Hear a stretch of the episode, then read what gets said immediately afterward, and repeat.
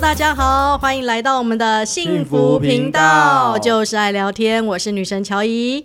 我是陈哲，认识陈哲恩长一年多，换三本存折。对我们的企业主题，下一集呢一样唱歌吼，因为我们上一集有聊到很多的企业心法嘛哈，那我们这一集一样哈，再来聊聊，因为很多老板们哈都很想知道，就是公司的利润怎么提升，要怎么 OK 赚钱 OK，对，永续的赚钱，刚刚有提到很多嘛，这是我的心得，对但不知道对不对对，啊？跟各位分享两个公式。第一个公式，利润怎么来？利润就是收入减掉成本，嗯，再多减一个浪费，也就是你可以让你的成本降低，对你的收入增加，再把浪费也降低，公司利润就出来了。我不知道各位可不可以体会这件事情？嗯，您指的浪费是指员工偷 原制品之类的？就像上一期我提到的，对，嗯你今天去鼎王吃火锅，跟自己在家里吃火锅哪个贵？家里贵。嗯因为你会浪费很多东西，包括公司也一样，公司有没有很多浪费成本？嗯，当然有。嗯，制度不好，员工会浪费，因为内耗。嗯今天伦理不好，员工会内耗。嗯今天信仰不好，员工会内耗。所以发现员工是公司最大的资产，嗯它是公司最大的软资产。嗯还记得我刚才讲的技术吗？技术有两个地有两个地方来，第一个地方就是设备，第一个地方就是人才。嗯，但不管设备还是人才，它都是人出来的。是所以人是关人是公司经营管理最大的一个门槛。之前昌哥有聊到选人才嘛，对不对？我我记得之前的 FB 有个文章，我看的真的很很很想笑，我觉得太可爱。你怎么写这个文章？你说有些人请到他，你真的以为你请到诈骗集团？ 啊，对对你有印象这篇文章吗？就是你刚才聊的天花乱坠，他也觉得哦，他真的感觉可以有一番作为， 对但请进来你觉得好像被他骗。对，好，然后有些人你觉得他好像不太会讲话，哎、结果没想到他是块宝石、哎。是的，是的，对是的，这都是都这这个都是需要一些过程来发现的。对，但是回到刚刚的话题，利润等于收入减掉成本减掉浪费。对，是 OK，那成本怎么降低？嗯，当然用规模经济降低。嗯，今天呢、我独立采购跟联合采购一定是联合采购还要低，所以为什么 Costco 的价格会这么低？嗯，是因为它联合采购。再来就是收入怎么增加？嗯，哦，这是第这是第二套公式。收入怎么增加？这是我最想分享的，这也是我有机会去摸索到这个原理之后，呃，公司有一番作为的最大原因。收入有一套公式，这套公式是来自于哪里？来自于收入、销售额，对，销售额等于流量乘上转换率，对，乘上回购率，乘上客单价。嗯，我们把刚刚讲的那四个重点，对，把它称为 A、B、C、D。这 A、B、C、D 它的每一个数值增加一倍，你的销售额都会增加一倍。但是呢，如果他们彼此之间 A、B、C、D，我们的重心不是放在 A、B、C、D，我们的重心是放在 A，或是放在 B，或是放在 C，它之间增加一倍，你的数值只会等额增加那个数值。对。这边听得懂吗？可是如果其中有一个环节没有达到怎么办？它会彼此影响。嗯，我想讲的就是，公司为什么会有浪费？对，是因为里面太多人是属于同频的。嗯没错，我们公司啊，开会有一个特色，嗯对，我们今天开会的时候，嗯我会在里面安插一个专门唱反调的人，是我安插他的。嗯当我安插他当成为唱反调的人，他就不是唱反调那个人，他是被安插的，他是被任务支配的。对，那这个人选也很重要，他要适合当那个人。为什么要做这件事情？是因为我要防止公司有太多同频的人，人普遍是属于跟随者。哦，或者是附和啦，他也不好意思表达意见，这样，所以那个黑脸也很重要。所以有个思维，各位要清楚，团队跟团体差别在于合作跟不合作。对，一群团体在一起，彼此的心不连结，它等同不合作，彼此竞争，彼此对抗。嗯，所以我们要一群人合作，可是这一群人合作的人，他不能全部是同频的，也就是今天呢、我不能全部人都是做做流量的，你做流量，我也做流量。嗯，你的流你的流量本来是一百，我也一百。嗯，假设、哦、我突然变两百了，嗯，我们公司营业额变多少？变三百。嗯，可是就没有人来做什么，他负责是回购率的。所以回购率永远维持在一。是那假设哦，我们把它分散开来，我不再是做那一百的业务的人，你负责做业务就好，你做回购率，是我来负责客单价。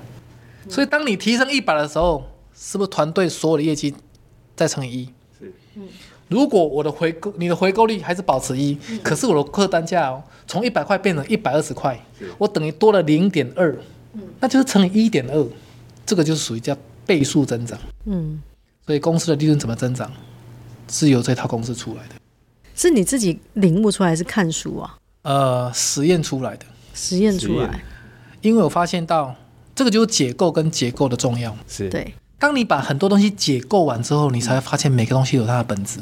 是，当然，你要你也会一点数学，嗯，所以昌哥数学很 好，我不好，可是你讲得出来这什么零点？我只是喜欢用公式，因为呃做事业啊哈，最大的浪费就是没有把复杂的事简单化，没有把简单的事制度化，没有把制度化的事情模组化，嗯，这就是无形的浪费。了解，所以你发现很多人其实都在重工，对，对因为它没有轨迹。当你有轨迹的时候，你只需要这样走，你就会有更多的精力去放在发现创意的地方。那像昌哥，比如说像你的员工里面有跟得上你思维的，就是你讲的这些，他们都听得懂。所以需要不断的演练，不断需要这个所谓的操作，然后不断需要分享跟整理。让他知道你现在想要做的事情，这样有但是跟上你但的是脚步。还是那句话，跟结果拜师。是，当你有这份结果的时候，嗯他们就知道哦，原来是这个道理。嗯所以我刚刚讲的那个分分散也是一样。所以我们公司为什么要开三家公司？嗯很多人不懂为什么要开三家设计公司。对，而且是都是室内三家设计公司装修欸对啊不是很浪费？你这不是跟你说的浪费资源背道而驰吗？我说算术里面一定会有加减乘除，是，所以于是乎啊我开三家设计公司，同理，我只是增加我们的实验次数而已。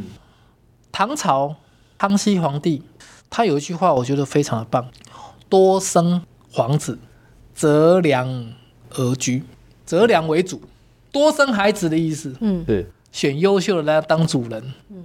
我说过嘛，假设我今天要成功，要经过一百次的挫折，是，我要想办法让这个挫折一百次能够在最短的时间消费掉。是，嗯，所以当初我们为什么一直开设计公司？嗯，开三家设计公司，它除了能够规规模经济之外，它可以让人才可以有产产生一个什么良性的 PK 机制，是，也是这样来的。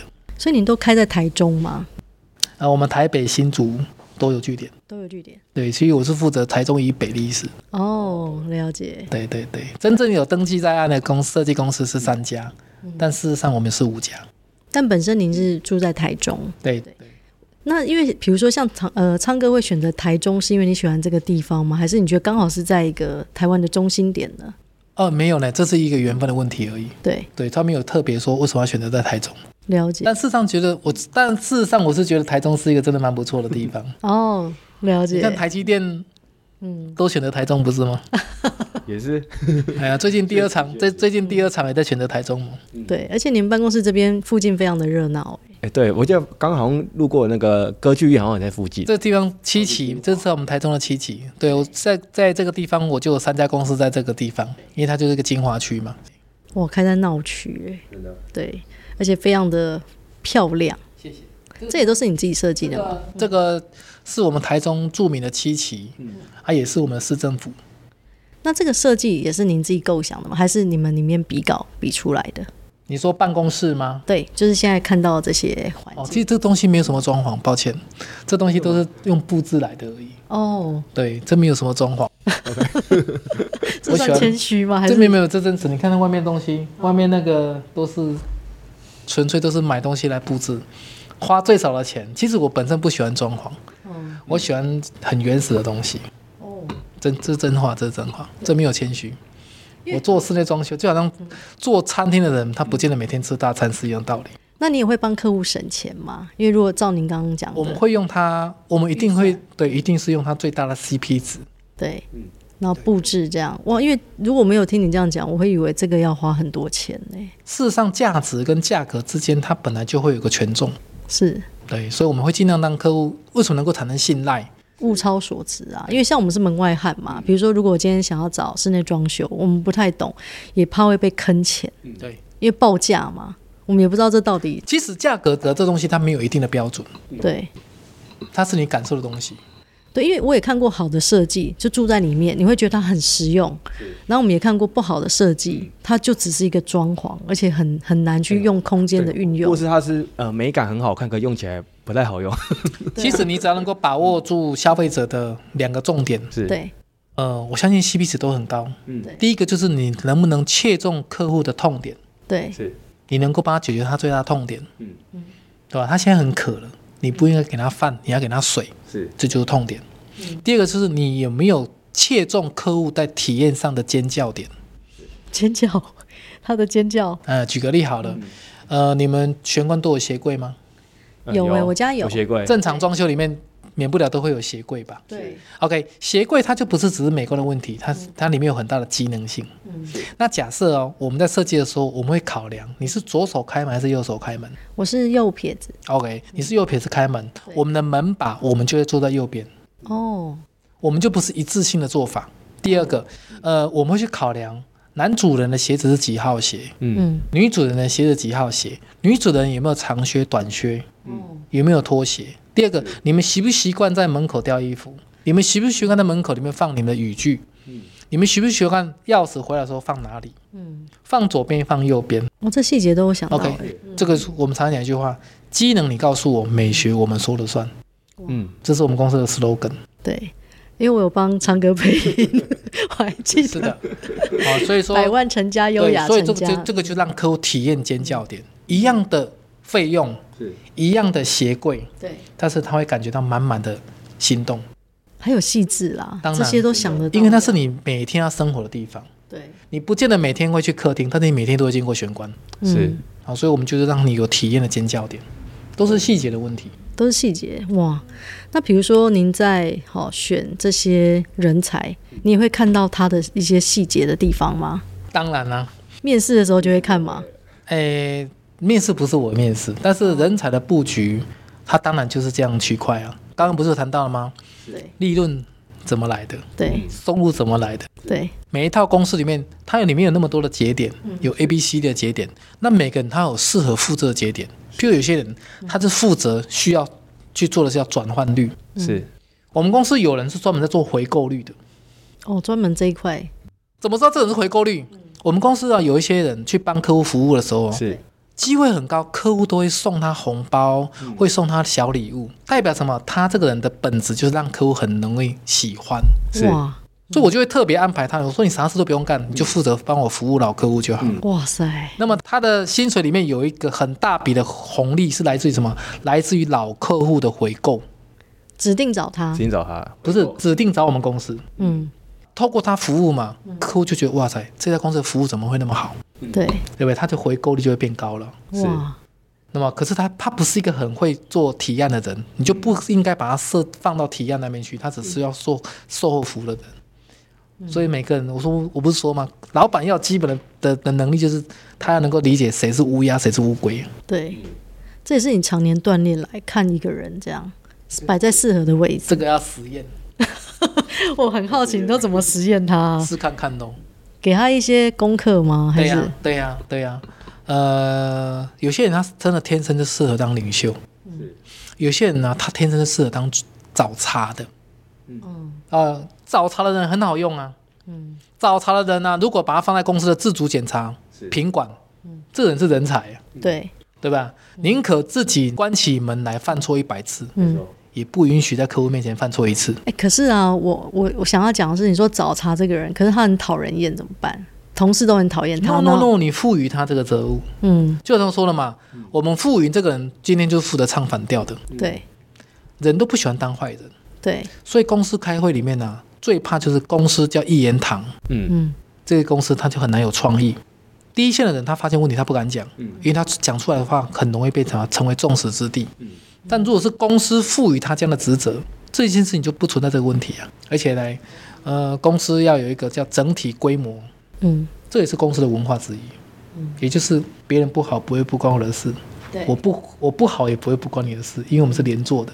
是，对包括我们公司的 PK 机制，是，呃，我不晓得别人公司怎么做的。对假设啊，今天两两组同样设计师 PK，是业绩 PK 也好，提案 PK 也好，我们 PK 的奖金制度里面，假设哦，第一名可以拿到十趴，嗯这十趴里面有里面的三趴是由第二名提拨给他的。我们的细腻度会这样子，你知道这会创造什么结果吗？良性竞争，对，第一，良性竞争，他依然有 PK。第二个，第二名的三趴也关他的事情，就不会说我今天关起门来，我做我的，你做对你的。他就不会全部十趴独得，是里面七趴是你的本来就该得的，是，我把第二名的三趴也给提列给你，所以他会关心他的第二名。还放非常用心的去带他，当去然指导 他。当然，哇，这也是你多年来想到的。这是必须得，这就是人性。哎、其实有听起来有点像直销、欸， 又有金阶梯，对不对？然后又有传承这样子还。有金手铐呢，金手铐是什么？我要听，我要听，我要听。你要让人才能够留住，要有金手铐。对我举个例就好了，很多人都在学管理，对，是但我想学，我想讲的一件事就是，其实管理这件事情，你你学越多，公司内耗越大。嗯，人才怎么留住？对不管你制度怎么安排，对，两件事情搞定了，管理的事情就少掉一半。第一件事情是公司必须得赚钱，公司没赚钱，所有的管理政策都是屁。我绝对相相信信。对啊，不然你讲什么，人家也没要听啊。所以，对啊，所以呢，公司赚钱是第一步，对，第二步就是如何把钱分出去。很少有老板会把钱分出去。把钱分出去，管理少一半。那什么叫把钱分出去，管理少一半？今天呢、我管理今天的精力，我管理今天的能力，我管理今天的潜力，最好的方法就是，当你这个人是靠得住的人，当你这个人是个人才是，我一定做一件事情，我辅导你，我辅导你创业。当我辅导你创业的时候，请问呢、今天冷气关不关？今天灯关不关？今天几点打卡？还是我需要关心的事吗？不用，根本不需要关心的事。对，而且我几乎是零成本跟你开业。嗯，你也零成本创业，我只是把公司所有的东西模组化，是，你也不用想太多，要啊请会计，要装修，要啪啪啪什么一堆都不用想太多，嗯，你可以直接创业，这就是金手套这叫金手铐，哦，金手铐哦，不是，我听成金手套。也就是让这个人成为你的事业合伙人。我这太聪明了啊。团队里面呢、大概有三种人，嗯这三种人决定公司的版图。嗯第一种人叫做利益共同体，对，第二种人叫做事业共同体，第三种人叫做生命共同体。嗯，你基本都要把公司一大票的人，只要是人才的，你要把它笼络成为所谓的事业共同体。嗯嗯，那如果成为事业共同体，你要有个制度面对，嗯你要有基本的台阶可以让他走。这个台阶走到最后就变变变成彼此的金手铐。是，为什么要金手铐？因为没有人喜欢手铐，嗯，对吧？你这个你今天给他戴个铁的手铐，他回到家，哎呦，你这个人那么笨，你老板拿手铐铐你，让他铐。而且你还没嗯但是如果时间今天呢是给他一把大把的金手铐，他们家就说：“哎、没关系，我觉得铐着蛮好看的，嗯因为它是黄金全家靠，因为它是 黄金。”当然，这件事情非常靠它，这件事情绝对不是说说而已是，它是真的，这它是真的要能够实现的。对我们甚至跟同行之间，我们都是这样合作的。嗯我们在北部开了一家新公司，我跟对方的条件是这样子：我不出一毛钱，你不出一毛钱。你公司现在目前营业额多少？我们从今天开始打住。假设你公司营业额今天是三千万，从明天开始三千万打底，多赚出来的东西我跟你三七分，你七我三。请问有人会不同意吗？完不会全啊一定对完全同意啊。是不是完全同意？对嗯对，所以说你要做这件事情，你要这个台阶，你自己自己本身有这种这份底气。我能不能因为我跟你的合作，让你公司的营业额从现在三千万保底，还能够多赚钱？嗯是那我怎么敢？因为一定多赚钱，是哪怕我业绩不增长，我都多赚钱。为什么？因为我们会让里面很多的浪费成本突然间显影出来。也许公司就需要裁员。假设我们业绩没增长，公司可能需要裁员，因为三千万而已，你干嘛请一个会计？三千万而已，你干嘛请那么多设计公司、设计师？是，对吧？我们可不可以让我现在目前的设计师，嗯他本来画图速度就很快，我只是多画你一笔而已。嗯我们是不是可以削掉这个成本？是你本来请一个设计师需要花多少成本？因为我两个彼此合作，你可能需要花的成本只少一半，少到一半，嗯对吧？所以，我们无形中让很多浪费成本降低下来。第二个，我们彼此之间，你三千万里面，我们可不可以统一采购？因为我们合作了嘛，对我们可以用统一的公班，因为有统一的公班，我们的量变大了。我们量变大之后，我们是不是有相对的议价权去跟公班谈？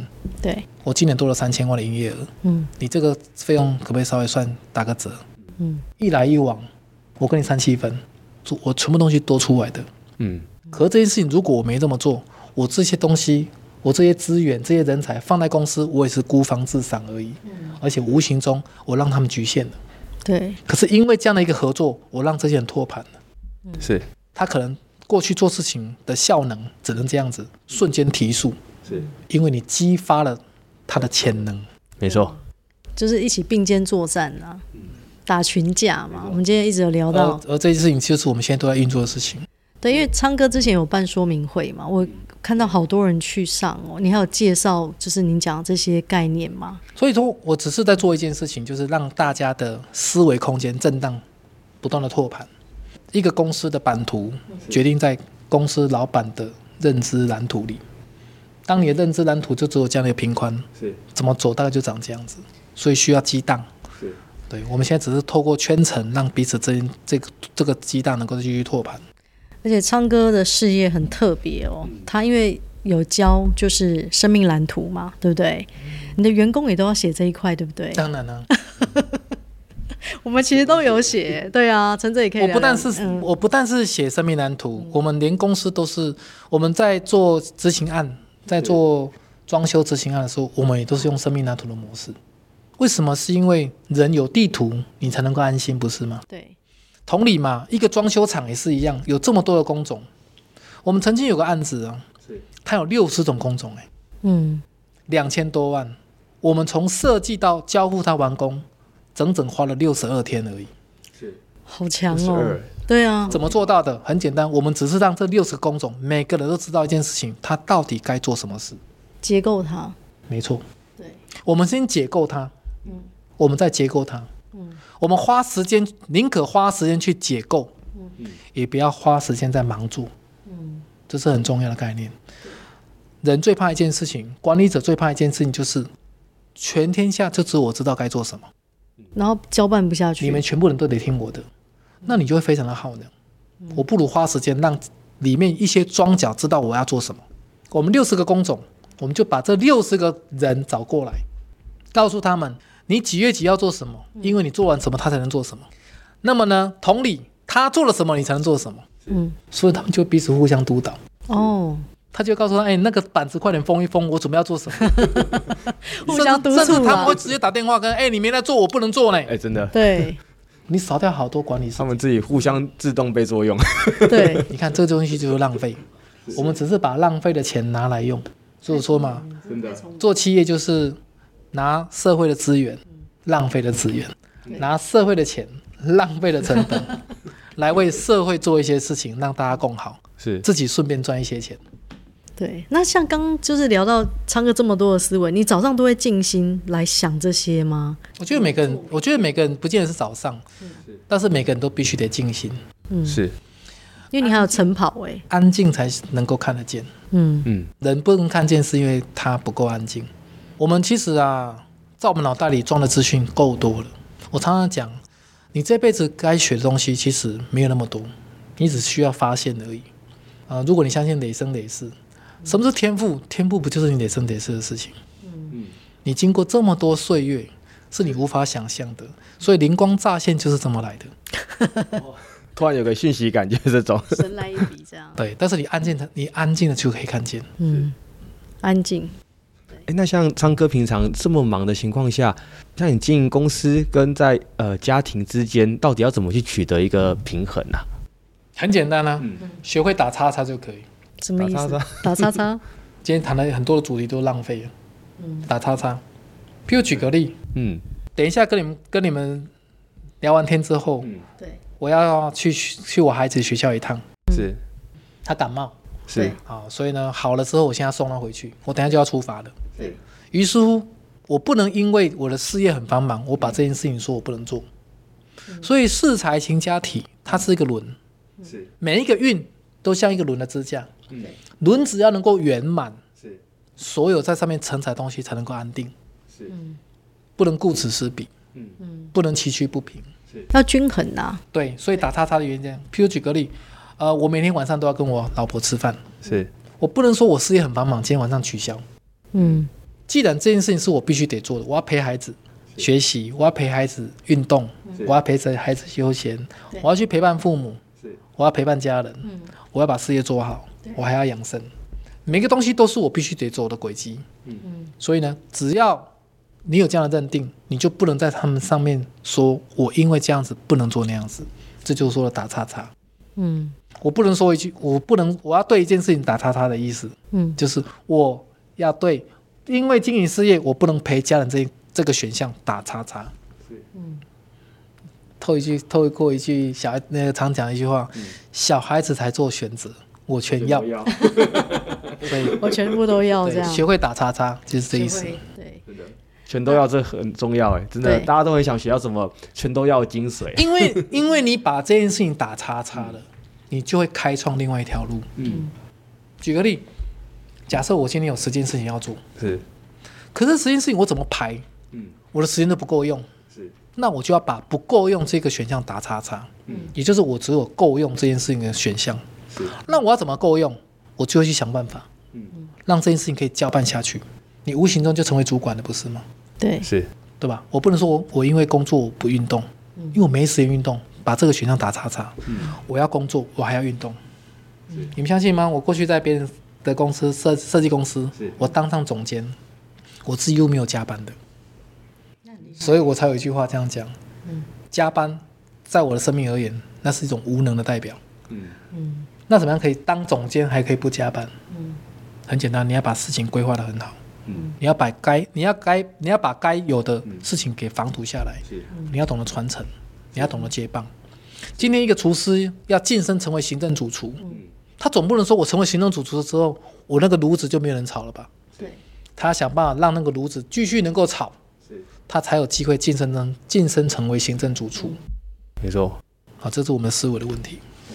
哇，我们昌哥今天聊得很精彩，其实我们邀请昌哥聊个一百集 也都聊不完，聊不完对啊，也也讲得这么的精彩，每一个主题都讲得这么精辟嘛，那我们也希望我们听众可以有非常大的收获没错。跟而且启刚发刚，刚的访问过程中，我们听到一个非常重要的精髓关键，就是要成为一个好的企业家，必须先成为时间管理大师。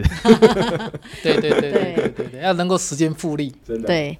那我们也想邀请昌哥最后来聊聊，好、就是企业的幸福金句。 OK，呃，跟各位分享一句心法：普通的人他们会想办法去改变一个结果，是聪明的人会想办法去改变一个原因。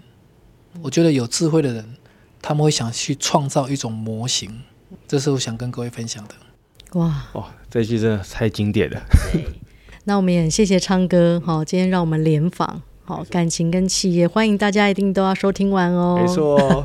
对那如果大家也很想多听听看昌哥，给他多分享些什么，也很好奇他到底有哪一些更深的一个人生体悟，那欢迎大家来上如学院跟昌哥的课程。对。那我们也会在我们的单集嗯呢，哈、就是放上昌哥公司的一些介绍，没错，对，谢谢还有大家像如如学院的官网，还有昌哥就是有办就是室内设计的说明会，好，大家有就是想要心动都可以来报名哦，也可以来看看昌哥的本尊。谢谢，谢谢。对，谢谢。那我们下次哈、如果有机会，很多听众想要再敲碗昌哥，我们就一样敲昌哥的通告，我们就杀来台中访问他。我们今天没错是直接杀到台 中。是的， 非常对荣幸，非常荣幸。对，那我们也谢谢昌哥当我们的大来宾，谢谢谢谢我昌们哥再会我，们再会对，好拜下拜次见，拜拜拜